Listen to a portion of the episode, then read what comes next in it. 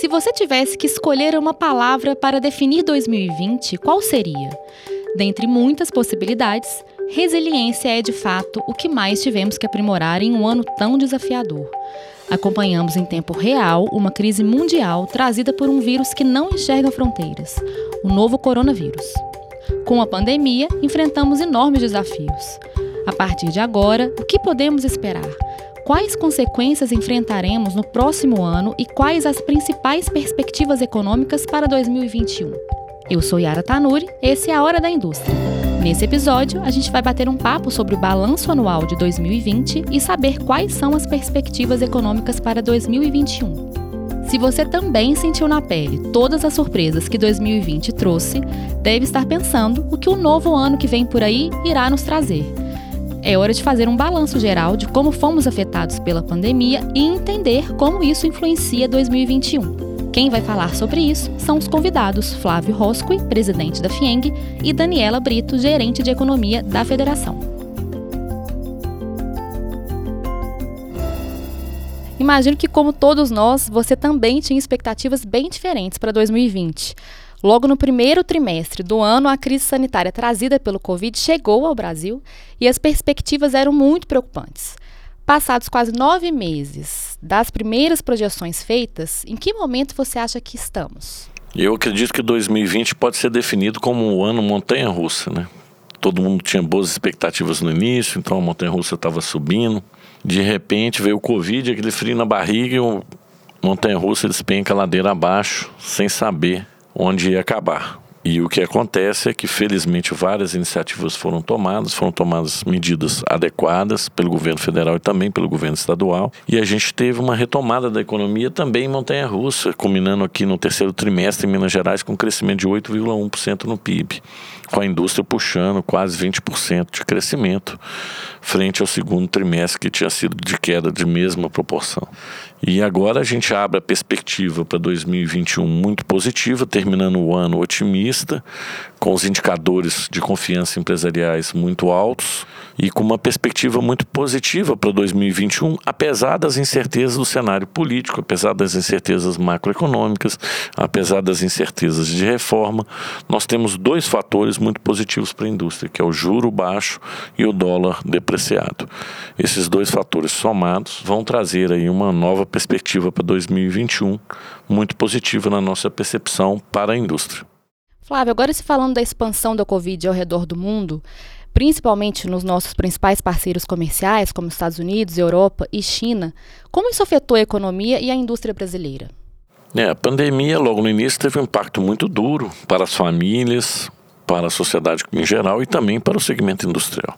Mas logo depois, aqui em Minas Gerais, o governo declarou a indústria como essencial. Isso foi muito positivo porque permitiu que as indústrias funcionassem e com isso a sociedade pôde ficar em casa recebendo seus produtos, bens e serviços de maneira natural. Ou seja, a gente não entrou em colapso em função desse funcionamento da indústria. Logo depois vieram as medidas anticíclicas do governo federal e a gente pôde ver a indústria crescendo. E na verdade houve uma valorização da indústria muito importante destacar que na pandemia viu-se a importância de ter uma indústria local ativa. Porque na hora que o bicho pega, a realidade é que você não pode contar com os parceiros internacionais, que está cada um cuidando do seu problema. E eu acho que essa é a lição da pandemia, que tem certos segmentos industriais que eles são estratégicos e a gente não pode perder controle da sua produção. Então, acho que esse é um legado da pandemia. O outro fator para a indústria, que eu acho que também é um legado positivo, é que a indústria foi mais rápido para o digital. Né? Os canais de comercialização se abriram para a indústria e permitiu que muitas indústrias que vendiam por redistribuições complexas acessassem o varejo diretamente através dos canais digitais.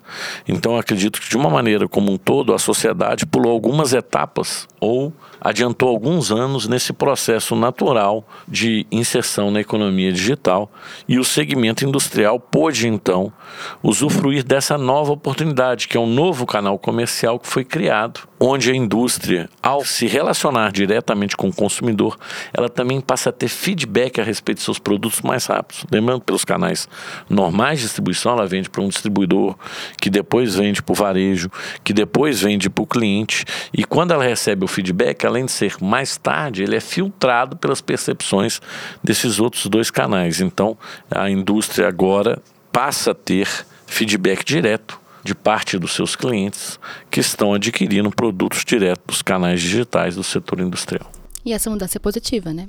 Ela é muito positiva para toda a sociedade, ela traz produtividade para o sistema né?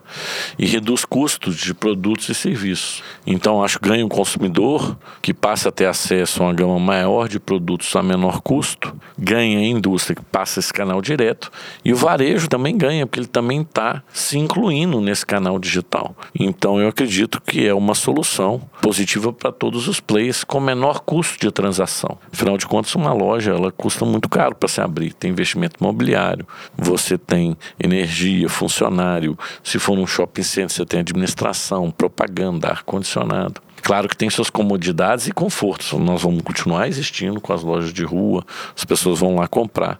Mas, eventualmente, quando precisarem de uma coisa mais rápida ou quando precisarem também de menor custo, podem optar pelo canal online.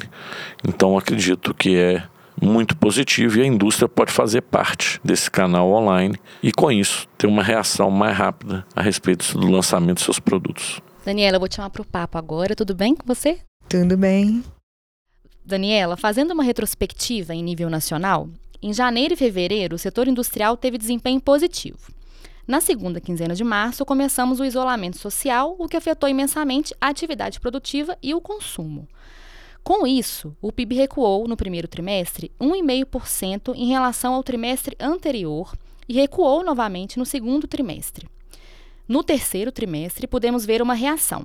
O PIB brasileiro aumentou 7,7% em relação ao trimestre anterior. A indústria e os serviços avançaram 14,8% e 6,3%, respectivamente, e no setor industrial, todos os segmentos cresceram. Como você acha que isso afeta positivamente a economia brasileira de maneira geral, se tratando de um ano com tantos desafios em tantos setores? É, a avaliação é que o resultado do terceiro trimestre ele consolida o processo de recuperação forte da economia brasileira, de Minas também, depois da queda em torno de 1,5% no primeiro tri, depois de quase 10% no segundo tri, agora veio um crescimento de quase 8%, né, no terceiro. Então isso marca esse processo de recuperação de vários setores. O mais frágil, o mais lento ainda, ainda é o setor de serviços, porque ainda tem atividades serviço, lazer, turismo, muito impactada pelas medidas de isolamento, mas de forma geral há um processo de crescimento, de recuperação das perdas do período mais crítico da pandemia. A gente tinha uma projeção inicial de queda do PIB, né, quando a gente ouviu falar em pandemia chegando no Brasil, de 10% para esse ano. E hoje isso foi revertido, essas projeções elas estão em torno de 4%, tanto para Minas quanto para Brasil. E aqui que a gente atribui isso isso? Foi uma atuação rápida do governo federal, governo estadual, juntamente com a sociedade civil organizada. Entidades como a FIENG participaram muito da elaboração de medidas econômicas, de crédito, trabalhistas. E aí a gente pode citar aqui a MP 936, que faz parte do programa de manutenção do emprego e da renda, o auxílio emergencial, os programas de crédito, Pronamp, né, que deu uma, um super super suporte para micro e pequenas empresas que tiveram seus fluxos de caixa totalmente desestruturados.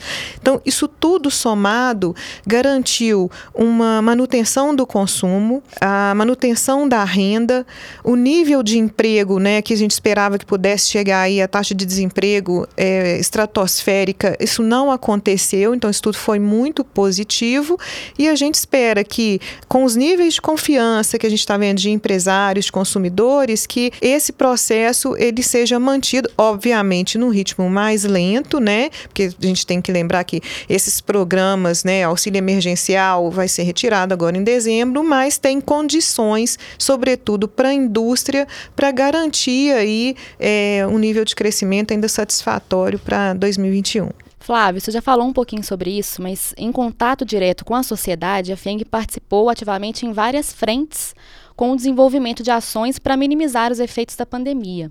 Aqui em Minas, como essas ações auxiliaram para que o estrago não fosse ainda maior? As ações da FIENG foram divididas em três frentes. Uma ação humanitária, que é tentando ajudar a sociedade naquele momento mais crítico em que faltavam vários itens essenciais para o combate do Covid, principalmente o combate hospitalar. Então a FIENG montou mais de mil leitos no estado, né? o hospital de campanha do Expo Minas, a FIENG financiou e ajudou a montar boa parte dele. O hospital total do Mater Dei de Betim, onde a gente disponibilizou lá 180 leitos de CTI, juntamente com o Mater Dei, com empresas, né? O Mater Dei disponibilizou esses 180 leitos ficariam à disposição do Estado sem nenhum custo, né?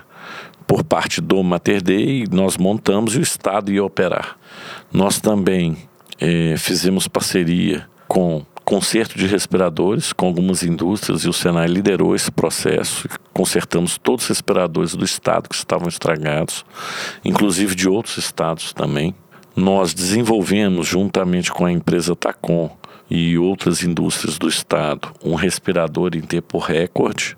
Compramos e financiamos a produção desse respirador e distribuímos 1.600 para todo o estado de Minas Gerais, aumentando a capacidade de respiradores do estado em 25%, então não é um número desprezível, é um impacto relevante. Distribuímos também máscaras e álcool gel. Além disso, incentivamos o polo produtivo mineiro a produzir em grande volume máscaras e foram produzidas milhões e milhões de unidades.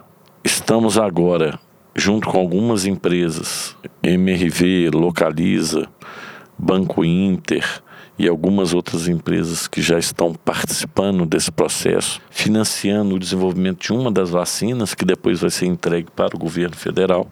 Também fizemos túnel de desinfecção aqui do metrô de Belo Horizonte e do sistema de ônibus. E também fizemos um caminhão de desinfecção que circulou aqui na Grande Belo Horizonte, desinfectando as ruas lá no auge da pandemia. Esse é um resumo das ações humanitárias. Ainda coordenamos ações com as empresas que totalizaram 800 milhões de reais em vários projetos próximo das indústrias no interior, investimento em hospitais municipais, reformas de leito, doações de materiais, além desses que a FIEM participou. Montamos também no âmbito econômico um fundo, juntamente com o Estímulo 2020 e com a Cred FIENG, que é a cooperativa de crédito da FIENG, que disponibilizou 100 milhões de crédito para micro e pequena empresa com taxas de juros de 6% ao ano sem garantia, só com aval, para os segmentos principalmente foram afetados pela crise. Além disso, nós tivemos várias iniciativas de sugestões tanto para o governo estadual como para o governo federal de como combater a crise e minimizar os impactos da pandemia. Basicamente, a FINGS das medidas baixadas pelo governo federal, que somaram mais de 150, 40% delas a FING contribuiu com o governo federal dando sugestões.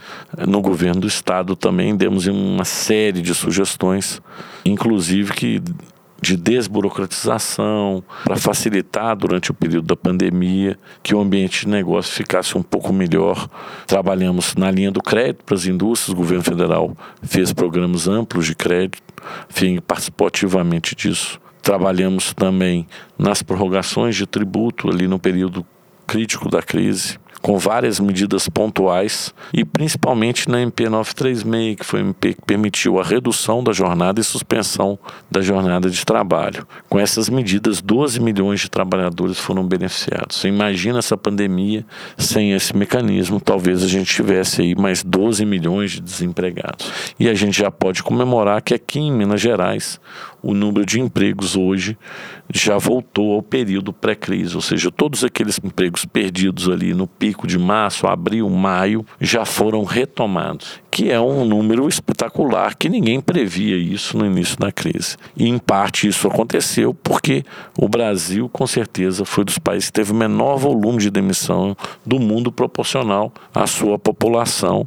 em função principalmente da MP 936, que permitiu que as empresas dividissem entre Estado, trabalhador e empresa o peso do salário. Para o trabalhador foi muito positivo, porque ele não trabalhou, não ganhou o integral, mas também não perdeu o emprego, continuou ativo como pessoa que é, pode consumir, porque tem renda. O governo financiou só um pedaço, quer dizer, ele bancou um pedaço e a empresa bancou um pedaço. Todos ganharam e a economia retomou mais rápido. E eu repúdio, além da ajuda emergencial, a MP 936 foi o mecanismo mais importante. Então trabalhamos nessas frentes e agora estamos bastante otimistas aí com o cenário futuro. Daniela, a gente pôde acompanhar em tempo real como cada país reagiu à pandemia. Países como Estados Unidos ficaram no olho do furacão depois de terem adotado medidas um pouco questionáveis para conter o vírus e ainda assim retomar a economia. Como isso afeta o Brasil e como os efeitos dessas ações podem ser percebidos no nosso dia a dia? É, antes de entrar nessa questão específica, eu achei muito bom o Flávio detalhar todas essas ações, todas as medidas, né, que eu citei rapidamente, então foram muito esclarecedoras e pela importância que elas têm para esse processo de recuperação. Bom, mas falando do, da economia americana, sem entrar no mérito da questão de condução, dos problemas sanitários, né, que não é muito o nosso foco aqui, mas a gente tem que estar sempre olhando para o que, é que acontece na economia americana e da mesma forma o que, que acontece com a economia chinesa. Né?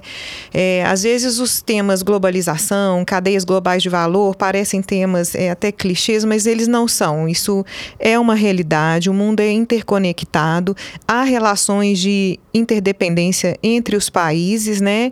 E o Brasil tem relações, ele é afetado diretamente ou indiretamente pelo que acontece na economia americana. Porque nós exportamos produtos é, de metalurgia, siderurgia, aviões, óleo bruto para a economia americana. Então, se ela vai bem, nossas exportações crescem para o mercado americano. Da mesma forma, se o Banco Central americano sobe juros ou abaixa juros, isso tem impacto nos fluxos de capitais para o Brasil, que é um país emergente, é muito afetado nesses movimentos de aumento ou redução de juros países desenvolvidos. Se o dólar se fortalece frente a outras moedas, isso também tem impacto direto aqui para a economia brasileira, porque o câmbio mais desvalorizado significa a nossa indústria mais competitiva, mas por outro lado, importações mais caras, afetando custos, né, preços aqui no mercado interno. E indiretamente também tem influência, porque como o mundo é interconectado, se a economia americana, que é um, um dos motores, né, junto com a China, se ela vai bem, ela puxa outros países com os quais nós também temos relações comerciais. Então é muito importante a gente estar sempre de olho que a economia americana cresça, como também tem se recuperado, a despeito de como conduziu a questão né, sanitária, mas ela está em processo de recuperação também, é, vigorosa. A expectativa é que volte a crescer em torno de 2,5% no próximo ano. Eu acho que nunca ficou tão claro para a gente essa conexão né, entre os países e como isso afeta todo mundo. De uma maneira geral, Quais são as perspectivas econômicas para 2021 aqui no Brasil e você acha que já é possível fazer uma projeção a respeito disso? É, a gente trabalha com o processo de recuperação, né, que está em curso. Nossa expectativa é de que, ao contrário do que vai acontecer esse ano, que a gente está prevendo queda do PIB de 4 a 5%, né, depende aí de quem está fazendo essa estimativa, mas que o ano que vem haja um crescimento em torno de 4, de 3,5% a 4%, tanto para Brasil quanto Minas, com destaque a indústria crescendo mais, porque os fatores que estão impulsionando né, a indústria nesse ano estarão presentes. A gente está trabalhando aí com o real desvalorizado frente ao dólar, em torno de 5, 5,20 são as projeções, então isso é bom para a indústria exportadora, tem sido bom para a indústria porque há um processo de substituição de bens que eram importados por produtos nacionais, então isso tem sido muito bom. É, e a indústria é um grande empregador nacional que, por sua vez, também puxa o setor de serviços, serviços de transporte, serviços de comunicação, serviços financeiros. Então, assim, ajuda a ciranda né, econômica a girar, então isso é importante. E a questão, né, o nosso balanço de riscos está a questão fiscal. Né? A gente sabe que há um déficit primário importante que está levando a uma dívida pública crescente, né? E isso aumenta a percepção de risco de insolvência né, do governo brasileiro, isso é, é muito sério, isso é um desestímulo a investimentos, pressiona a taxa de juros para cima, já há uma expectativa de aumento de juros o ano que vem, porque a inflação ela está dando aí uma demonstração que está convergindo para a meta, né? Deve chegar em torno de 3%, próximo a 4% no ano que vem. Com isso, os juros deve aumentar, mas ainda em patamar que estimula ainda o investimento, mas é preciso que o ambiente de negócios favoreça esse processo, né? E a gente, quando fala de melhora do ambiente de negócios, é essa questão fiscal precisa ser resolvida, ela passa por reformas importantes, que são a reforma administrativa para reduzir o custo da máquina pública e exercer menos pressão para aumento de carga tributária. A reforma tributária também é muito importante para aumentar a competitividade, principalmente setores como a indústria, que é o que mais paga tributos proporcionalmente ao que representa do PIB. E então, avançando essa agenda, a perspectiva que hoje está em torno de crescimento de 3 a 4%, ela se torna muito maior, muito mais animadora. Pessoal, a gente está chegando no final desse episódio, mas eu quero fazer uma última pergunta para cada um. Daniela, se tratando de uma pandemia que trouxe consequências em vários segmentos, sabemos que voltar ao normal depende da retomada de vários setores que são interligados no final das contas, como você falou, né, sobre essa conexão entre os países e os setores. O que precisaremos então ver de medidas econômicas em 2021 para que a gente tenha um ano mais promissor? É, eu repetiria o que eu acabei de comentar né, na minha é, questão anterior, que isso passa pela, por uma agenda de reformas, reforma administrativa, reforma tributária, melhoria do ambiente de negócio passa também pela redução da insegurança jurídica, tudo está sendo muito judicializado, que o país seja capaz de trazer, atrair investimentos em infraestrutura, né? Então essa é a agenda, né? E acho que a gente está com isso conhecido, né? A gente precisa de trabalhar aí o ambiente político para garantir que ela avance. Flávio e Daniela, eu quero agradecer pela presença de cada um. Foi ótimo bater esse papo com vocês sobre o balanço de 2020, conversar sobre as perspectivas para 2021. Acho que está para começar um pouquinho mais animado, né, 2021. Obrigada pela presença. Hoje fizemos um balanço de 2020 e conversamos sobre as perspectivas econômicas para 2021. Fique ligado no conteúdo da FIENG no Instagram, FIENGOficial, e no portal da entidade, www.fieng.com.br, e a gente se vê no próximo episódio.